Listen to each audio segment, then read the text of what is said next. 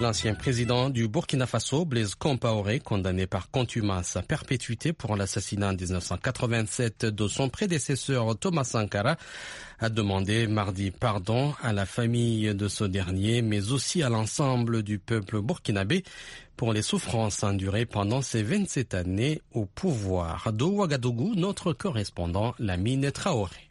Au palais présidentiel de Kosiam, Ali Koulibaly, conseiller spécial de Alassane Ouattara et Jamila Compaoré, la fille de Blaise Compaoré, apporte une lettre de l'ancien président Blaise Compaoré au président Paul-Henri Sandaogo Damiba. La substance, Blaise Compaoré demande pardon au peuple burkinabé.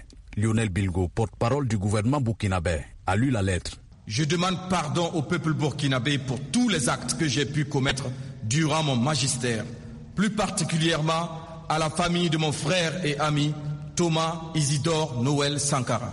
J'assume et déplore du fond du cœur toutes les souffrances et drames vécus par toutes les victimes durant mes mandats à la tête du pays et demande à leurs familles de m'accorder leur pardon.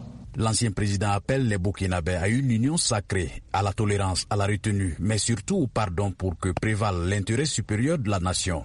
Pour lui, c'est l'unique voie qui permettra ainsi de mettre fin aux incompréhensions et conflits intercommunautaires pour lutter efficacement contre le terrorisme.